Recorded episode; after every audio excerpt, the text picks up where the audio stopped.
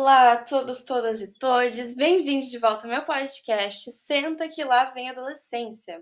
Estamos no episódio 4 e nele vamos discutir sobre como fica a relação dos adolescentes com seus pais responsáveis e com os amigos quando chega na adolescência. Essa fase de transição da nossa vida. Hoje estamos aqui com uma convidada muito especial que eu não poderia deixar de trazê-la aqui, que é minha tia e psicanalista Iana Aquino. É, primeiramente, muito obrigada por aceitar o convite. E agora, tu poderia se apresentar e falar um pouco da tua relação com a adolescência, Iana? Tia. Hum. Bom, primeiro quero agradecer o convite, dizer que eu estou super feliz de poder fazer parte desse, desse teu projeto, nesse teu momento uh, da vida, né? É uma, é uma honra para mim poder ser tua tia e te acompanhar também nesse espaço aqui. Uh, então, a minha relação com os adolescentes, primeiro passa pela minha relação especial com essa adolescente, né? Uh, que é tu, uh, mas de forma geral, assim, pensando nas questões profissionais, né, como psicanalista, enfim, desde o início da minha formação, lá nos estágios, eu já trabalho, né, com infância e adolescência. E então a minha relação é de muita muita proximidade e de muita curiosidade pela adolescência, né? Acho que é um, um período da vida, como tu falou, Sophie, de, de transição, né? Eu, eu acho bonito poder pensar desse jeito, assim, a adolescência como uma travessia entre a infância e esse projeto, né, de se tornar adulto, assim. Então, a adolescência é como esse uh, grande espaço, assim, de transição e de travessia, né, que uh, é super complexo, envolve uma série de mudanças, né? Físicas, subjetivas, relacionais. Então eu tenho uh, um grande carinho assim por esse por esse momento da vida e muita curiosidade. Os adolescentes eles eles trazem o novo, né? Uh, para os adultos e para os pais nem sempre é fácil esse uh, esse certo embate que se trava muitas vezes, né? Entre o novo e o velho, as coisas uh, da cultura nascente que os adolescentes trazem e apresentam para os pais. Enfim, acho que ao longo da nossa conversa isso vai aparecer melhor. Mas respondendo a tua pergunta de um jeito mais resumido, né? Minha relação com a adolescência passa pelo, pelo pessoal, que é a minha relação com o adolescente da família, mas também no campo profissional pela clínica, né? Os adolescentes que eu recebo que eu recebo no consultório desde o início da, da minha formação. Uh, acho que é isso, acho que responde, né, a tua uhum. pergunta. Sim, é, sério, hum, que bacana, concordo totalmente com o que tu disse sobre a adolescência, que é o que a gente discute muito aqui no podcast. E assim, quando a gente fala sobre adolescência, a gente não pode deixar de falar sobre identidade, que é uma palavra-chave de extrema importância e também é um dos contextos globais do IB, que é identidade e relacionamento, é, que é o tema de hoje. Eu tenho algumas perguntinhas e eu queria começar com essa aqui. No geral, como os relacionamentos ajudam na construção da identidade do adolescente? Ah, essa pergunta é, é, super boa, assim, né? Uh, os relacionamentos, de forma geral, desde o início da nossa vida, desde o dia 1, um, né? Eles têm influência sobre uh, a nossa construção, né? De identidade, nossa construção subjetiva, uh, o ser humano ele não não vive sem o outro, né? E é nessa relação com o outro, primeiro esses outros principais primordiais, né? Que são pai e mãe ou quem cumpre essa função de pai e mãe para gente é, é desde aí, né? Que a nossa subjetividade vai vai nascendo e se, e se construindo. Então a, a nossa identidade ela vai se formando é quase como se fosse uma colcha de retalhos assim. Né? A gente vai recolhendo de algumas relações importantes da nossa vida, de algumas pessoas, figuras importantes da nossa vida, alguns traços com os quais a gente se identifica, né? Ah, é, é, muito comum, assim, como exemplo, a gente perceber uh, entre mãe e filha, por exemplo, pai e filho, enfim, algumas semelhanças, às vezes, no jeito de andar, nas expressões. Então, a gente recolhe traços mesmo, né? Desde traços físicos até traços mais uh, subjetivos mesmo, né, de características da maneira de ser no mundo. Então, uh, é pelos relacionamentos, é pelo outro que a gente se constrói, né? É a partir do que desejaram pra gente, desde quando a gente é pequeno, desde, desde antes de nascer, que a gente encontra ali um terreno para ir se construindo. Então, é, é um pouco, é, é, é, completamente né, nessa relação com o outro que a nossa identidade vai se, se formando, né? Muito como, enfim, me vem muito essa imagem, assim, de um mosaico, de uma colcha de retratos, né? A gente vai recolhendo pequenos fragmentos, assim, de outros uh, para formar quem a gente é, desde o início da vida, né? Na adolescência, isso tem um... Isso vai ganhando um impacto diferente, uh, essa questão da, da identidade, né? É o grande momento onde a gente vai botando à prova um pouco a bagagem que a gente recebeu de pai e mãe, né? Nessa grande saída para o mundo que é a adolescência. Uh, mas, enfim, é na relação com o outro mesmo que a identidade se forma. Sim, é, eu, assim, é, eu amei muito essa analogia que tu fez sobre a concha de detalhes. Eu achei que resume bastante sobre a relação com, em geral com os adolescentes. Mas, assim, Tu acha que de alguma forma essa construção de identidade afeta os relacionamentos de forma negativa? Pois é, não sei se, se de forma negativa, né? Mas pensando a adolescência, até talvez eu vá antecipar um pouco algumas perguntas que eu sei que vem pela frente. Uh, pode parecer negativo, né? Porque a, adolescência é um momento em que até meio que na caricatura que se faz do adolescente, né? Essa figura que, que entra em embate, uh, aquele estereótipo que se faz muitas vezes do adolescente como revoltado, do adolescente que se fecha no quarto e não quer muito escutar mais os pais como fazia na infância, né? Isso pode parecer um impacto negativo, né? Mas não sei se necessariamente isso é negativo, né?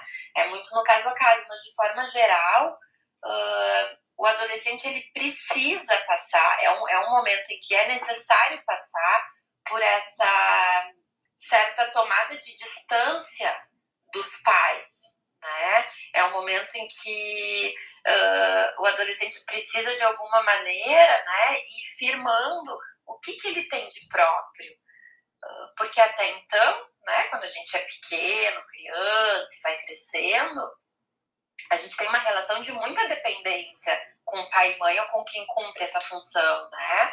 Uh, a gente vai vivendo meio que muito mais conduzido do que conduzindo a nossa própria vida até chegar à adolescência, que é um, um período em que isso começa a mudar, né? Pensando num horizonte ali, uh, a escolha profissional, por exemplo, né? Uh, de ter que pensar o que, que gosta, o que, que quer, o que, que espera da vida. É um momento em que, se, em, que o mundo vai exigindo um pouco mais de posicionamento, né? Então, o adolescente ele precisa ir se firmando e se firmando de uma maneira diferenciada dos pais. É o, é o grande momento de diferenciação, de separação, uh, e por isso de muitos embates, né? Uh, é como se o adolescente precisasse, através da, de negar né, um pouco o pai e a mãe, se afirmar. É o grande momento também do encontro com os pares, com os amigos. O grupo para o adolescente passa a ter uh, um um valor muito importante, se, se sentir parte de um outro grupo que não necessariamente o grupo familiar, né? Então, encontrar nos amigos, nas parcerias, enfim, nos namoros, uh, essa, essa outra forma de se sustentar na vida que não só na família, né? Uh, então, enfim, esse momento aí de, em que se mexe né, estruturalmente com tudo que é a adolescência, pode parecer um impacto negativo, né, por esse jeito de se relacionar diferente com a família, mas isso não é negativo necessariamente, isso é um, é um processo importante a ser passado, né, pelo ser humano ali em construção para se tornar adulto. Esse grande momento ali de se diferenciar, de se separar, de se singularizar uh, da família, dos pais. Uh, não sei se te respondi. Não. Se tu tiver ficado ainda com alguma questão. É, ai, desculpa, com certeza, nossa, com certeza respondeu tudo, tudo, com certeza. É, respondeu até mais do que deveria, mas isso é bom porque eu consegui ter uma visão muito maior sobre os relacionamentos de forma negativa. Eu nunca tinha pensado dessa forma, que alguns estereótipos que a gente vem vendo em, não sei, filmes, que tipo, o adolescente ele se tranca no quarto e, e a gente vê como uma forma negativa, mas nem sempre é. Eu achei muito interessante. Aquele, aquele estereótipo, né, sobre o adolescente trancado no quarto, Exato. sempre com um fone de ouvido, né? Acho que esse fone de ouvido, ele é muito, pensando numa metáfora, assim, é muito isso, assim, esse fechamento. Não quero mais ouvir o que esses aqui que eu ouvi a vida inteira querem dizer, né? Eu tô ouvindo outras coisas. E acho que a cultura, pensando no filme, na literatura, nas músicas, tem um papel super importante para todo mundo, enfim, mas para o adolescente em especial, assim, isso de recortar esse monte de coisas que o mundo oferece, de ir recortando o seu gosto, o estilo de música, o estilo de livro, o estilo de roupa. Uh, é como se na adolescência tudo se remontasse, Exato. né? Uh, uhum. Até então se era vestido pelos pais, né? A gente cresce, quem compra a nossa roupa é o pai e a mãe, quem escolhe o corte de cabelo é o pai e a mãe. E, e, a adolescência é esse grande momento ali de apropriação também disso, né? Do Sim. próprio corpo, pensando até nas transformações que muitos adolescentes uh, têm ímpeto de fazer, né? Os piercings, as tatuagens, uh, a, a, o, o, cabelo pintado, o cabelo cortado, raspado, ou o cabelo de um jeito que, que apavora a família, são formas de o adolescente uh, mostrar e ensaiar ser dono de si, né? e ser dono do corpo. Esse corpo também passou por uma série de transformações, que é um, é, acho que é uma grande marca também ali da puberdade, da adolescência, que é esse, essa despedida do corpo de criança, né? Tanto para os meninos quanto para as meninas, isso acontece para as meninas de uma maneira talvez que apareça mais, né? Ali depois, um pouco antes, depois da menstruação, esse corpo que toma outras formas, que é visto pelos outros de uma outra maneira, né? Uh, o corpo de uma criança é olhado de uma maneira diferente que o corpo de uma de uma ou de um adolescente, né? Então tudo isso uh, mexe de uma maneira muito grande, né? E, e então como esse marco, assim, como esse momento de precisar se apropriar do seu corpo, um corpo novo, se apropriar do, do, que pensa, né? É um momento em que se toma mais posição na vida, assim. Então é um momento cheio de turbulências, não é, não é muito fácil, não, uh, ser adolescente e, e, fazer essa travessia. Sim, com, é, nossa, com certeza. E assim, eu tenho lido bastante sobre a puberdade e eu vejo que muitos especialistas, eles acreditam que a adolescência é considerada um período no qual ocorre um aumento nos confrontos entre pais e filhos. Mas assim, na tua opinião, tu acha que esse antagonismo com o adulto tem função importante para o amadurecimento do adolescente? Eu acho que já respondeu, mas se tu quiser é, dar mais uma aprofundada nisso. É, eu, eu, eu acho que é importante, é fundamental que, que haja espaço para o antagonismo, né? Uh, enfim, porque se a gente está pensando da, da perspectiva do adolescente, né? Que era antes um bebê, uma criança, foi crescer, enfim, e adolescendo, digamos assim, uh, os pais precisam de alguma maneira, e esse é o grande desafio, assim, para os pais também, não é fácil para os pais acompanhar essas mudanças nos filhos, né? Uh, antes, aquele serzinho que nasce completamente dependente, uh, sem condições de se virar sozinho, ele vai crescendo e vai precisando uh, cada vez menos ou precisando de formas diferentes dos pais. Então, pai e mãe, uh, eles precisam, isso não é fácil, né? Eles precisam poder se ver num lugar mais secundário na vida dos filhos também, na adolescência, né? uh, isso de não estar tá mais num papel tão central na vida deles. E isso é uhum. muito difícil, de maneira geral, para alguns pais e mães com determinadas características, com determinadas histórias, mais difícil ainda, né? Se ver uh, um pouco nessa, nessa posição mais lateral na vida dos filhos, que é o que vai acontecendo cada vez mais à medida que os filhos crescem e vão uh, né, se tornando adolescentes e depois adultos. Uh, e aí é que nascem os principais embates também, né? De os pais poderem se retirar um pouco e, e, e, poder se verem ultrapassados, né? Porque acaba acontecendo, acho que muitos embates também na caricatura se dão isso, né? Essa música que tu ouve não é uma boa música, esse filme que tu gosta não é bom, esse game que tu joga, isso não é bom, tu tem que estudar, uh, essa festa não é legal. Então é como se os pais impusessem muito ainda, sem dar muito espaço para que os filhos também construam por conta própria os seus gostos, as suas escolhas. Então, nesse sentido, é fundamental né, que o adolescente possa, de alguma maneira, ter espaço para brigar também, né? Pra, porque é, é, pela briga, às vezes, que aparece o que ele quer, é o jeito que ele tem de se fazer ouvido, por algumas famílias que talvez sejam muito fechadas. Uh, mas, de maneira geral, claro, né, Sophie, tem, é, tudo é no caso a caso, né? A psicanálise, enfim, que é um pouco a, a minha ferramenta de trabalho, ela sempre vai trabalhar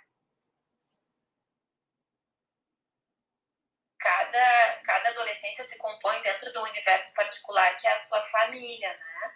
Mas pensando de modo geral, uh, é de estranhar um adolescente que nunca entra em conflito, que nunca traga um embate, né? É necessário, é necessário esse, essa forma de enfrentamento como um jeito de se firmar como alguém, como alguém diferente dos pais, né? Então, uh, não é necessariamente ruim, não, que o conflito apareça. Uhum. É no conflito que se cresce também, tanto os pais quanto os filhos. Pois é, eu nunca tinha pensado disso nessa forma, de esse conflito ter que ser necessário. Eu sempre achei que era uma coisa muito assim, que não era para acontecer nunca. Sempre foi uma uhum. coisa muito negativa. Mas eu nunca, eu nunca tinha visto dessa forma. Mas agora, é, partindo para as amizades, até que ponto a influência dos pares pode ter um efeito positivo e negativo na vida dos adolescentes? Ah, enfim, essa pergunta é, é, é difícil assim de, de, responder, né? Mas uh, no geral, sim. Me faz, é, não, me, me, me, faz pensar um pouco nisso, assim, no, na importância dos pares, né? claro que tem algumas, de novo, assim, partindo para a questão mais singular, né? Tô lembrando de um filme, não sei se tu assistiu, é um filme uh, pesado, mas que retrata muito, assim, esse momento de travessia da adolescência e os momentos delicados, perigosos, né? Que é aos 13. É um filme que retrata uma menina de 13 anos que vinha, assim, uma menina mais pacífica, digamos assim, ah, uma mãe uh, carinhosa, próxima, mas com um estilo muito adolescente, a mãe, sabe? Uma mãe que parecia ter dificuldade de ser adulta, de se colocar num lugar como adulta na relação com a filha, enfim. E a menina passa por um período super de muita mudança, né? Quando ela, quando ela encontra na escola uma menina, acho que deve ter a idade dela também, o filme, o nome do filme é aos 13, porque se passa aos 13 anos delas, e uma menina que se apresenta assim super, uh, enfim, com o corpo su super feminino e, e, e, e mais de mulher do que o dela, ela começa a ver a forma como os meninos olham para essa menina, Uh, e ela vinha meio deslocada nas relações de amizade, e essa menina de alguma maneira escolhe ela uma amiga, elas ficam muito próximas, mas vão tomando caminhos ali delicados, né, difíceis, pensando nisso, assim, identificações que seriam negativas, né, uh, mas de forma geral, assim, Sofia, é importante, né, para os adolescentes, e não só para os adolescentes, para os adultos também. Eh, as relações de amizade, elas têm um, um valor especial na vida da gente, né? Essas pessoas que, diferente da família, a gente escolhe para ter com a gente, porque a gente se identifica com elas em determinados aspectos, essa certa companhia na vida que a gente encontra para atravessar os momentos difíceis ou para serem parceiras nos momentos de alegria. Uh, então, de uma maneira geral, às vezes as amizades são o que nos salvam, né? Eu, eu acompanho, assim, algumas. Acompanho, acompanhei, enfim, algumas situações uh, em que foram as relações de amizade o grande pode salvar vidas, né, de algumas pessoas, assim, que vêm de um contexto familiar difícil, em que não encontraram um lugar, e encontram nas relações fora da família, né, nessas relações fraternas mesmo, uh, um lugar interessante para poder ser quem elas são, encontram algum acolhimento, impulsionador, assim, para crescer, para viver. Então, enfim, é, é, é difícil assim Sim. prever os encontros, né? Uhum. Claro, tem encontros que não são tão interessantes, tem encontros que levam para caminhos uh, difíceis, perigosos, né? Mas tem muitos encontros que são que salvam também, né? Então é muito é muito no caso a caso, assim, para poder para poder pensar, né? Mas eu eu vejo assim as relações de amizade como um grande uh, Sim, como uhum. um, grande lugar de, de, de, de, proteção também, em muitos aspectos, né? Um lugar importante, assim, a, a amizade e, o, e, os pares. Sim, é, nossa, com certeza. É, uma, é, meio, é muito difícil falar um pouco sobre esse assunto, porque eu pergunto muita coisa em geral, porque, mas realmente depende muito de caso a caso. E esse filme que tu recomendou, eu achei muito interessante. Eu quero, agora me deu vontade de, me deu muita vontade de ver. Eu acho interessante que fala muito sobre essa fase de transição da adolescência. Acho que fala bastante. Só pela tua é, explicação já, já fiquei com muita vontade de ver. Me identifiquei é, muito. Esse filme ele é, ele é um filme pesado, assim, ele, mas ele trata de temáticas, embora ele não seja mais tão novo, ele trata de temáticas muito atuais. Assim. Uhum. Essa menina, em momentos de muita angústia, ela se corta. Uh, e essa questão dos cortes na adolescência, né? Imagino que isso Sim. Já, já tenha chegado até a ti de alguma maneira, né? Algum que tem se tornado, enfim, cada vez mais, mais comum, principalmente entre as meninas. Então, esse filme ele trata de temas bastante delicados, mas bem importantes assim para quem quer entender melhor a adolescência e os pontos de conflito, uh, o que não vai bem também, né? Acho que esse filme mostra muito bem isso, assim, né? O que não vai bem. E, enfim, é um filme, é um uhum. filme pesado, já dou esse spoiler. Assim, é um filme fácil de assistir, mas é um filme importante. Sim, claro. E assim, é, eu queria, uma coisa que eu queria contar é que eu tinha feito uma prova de português. Isso acho que mês, na verdade, no começo desse mês eu tinha feito uma, eu fiz uma prova de português. Muito interessante que tinha uma crônica que o nome era Direito de Tristeza, que era de um uhum. psicanalista e cronista. O nome dele era Contardo Caligares, isso, Contardo Caligares, que falava que hoje em dia era comum crianças adolescentes ficarem depressivos. E eu queria te perguntar, agora eu te pergunto, por que os adolescentes estão cada vez mais deprimidos? Sim, essa pergunta é, é muito boa. Uh, acho que de modo geral, Sim. Uh, as pessoas estão mais deprimidas, né? Ah, mas, claro, a gente vê um aumento assim, de traços muito melancólicos em crianças e crianças cada vez menores apresentando, né? Uh, crianças maiores e, por fim, a tua pergunta, né? Os, os adolescentes. Uh, acho que não tem como a gente pensar nesse, nisso que poderia ser visto como um sintoma, né? Ali do sujeito, daquela criança, uh, isso desligado do contexto da cultura, né? As, as, o que nos faz sofrer tem a ver com a cultura, com o modo de sociedade em que a gente vive. E eu acho que a gente vive num, num tempo em que isso que apareceu na tua prova, né? Como se não se tivesse muito direito à tristeza. Porque a gente vive num tempo em que o, o mandato, assim, o imperativo é ser feliz, né? Uh, a gente tem que ser feliz, a gente tem que estar tá consumindo, a gente tem que estar tá mostrando que está consumindo, um pouco essa lógica do Instagram, né? Uh, de que a gente uh, é um pouco demandado a estar tá nessa foto, né? Nessa Sim. foto, no lugar mais legal da cidade, comendo a coisa mais legal da cidade, sorrindo, uh, com uma aparência impecável para os padrões que a nossa sociedade exige.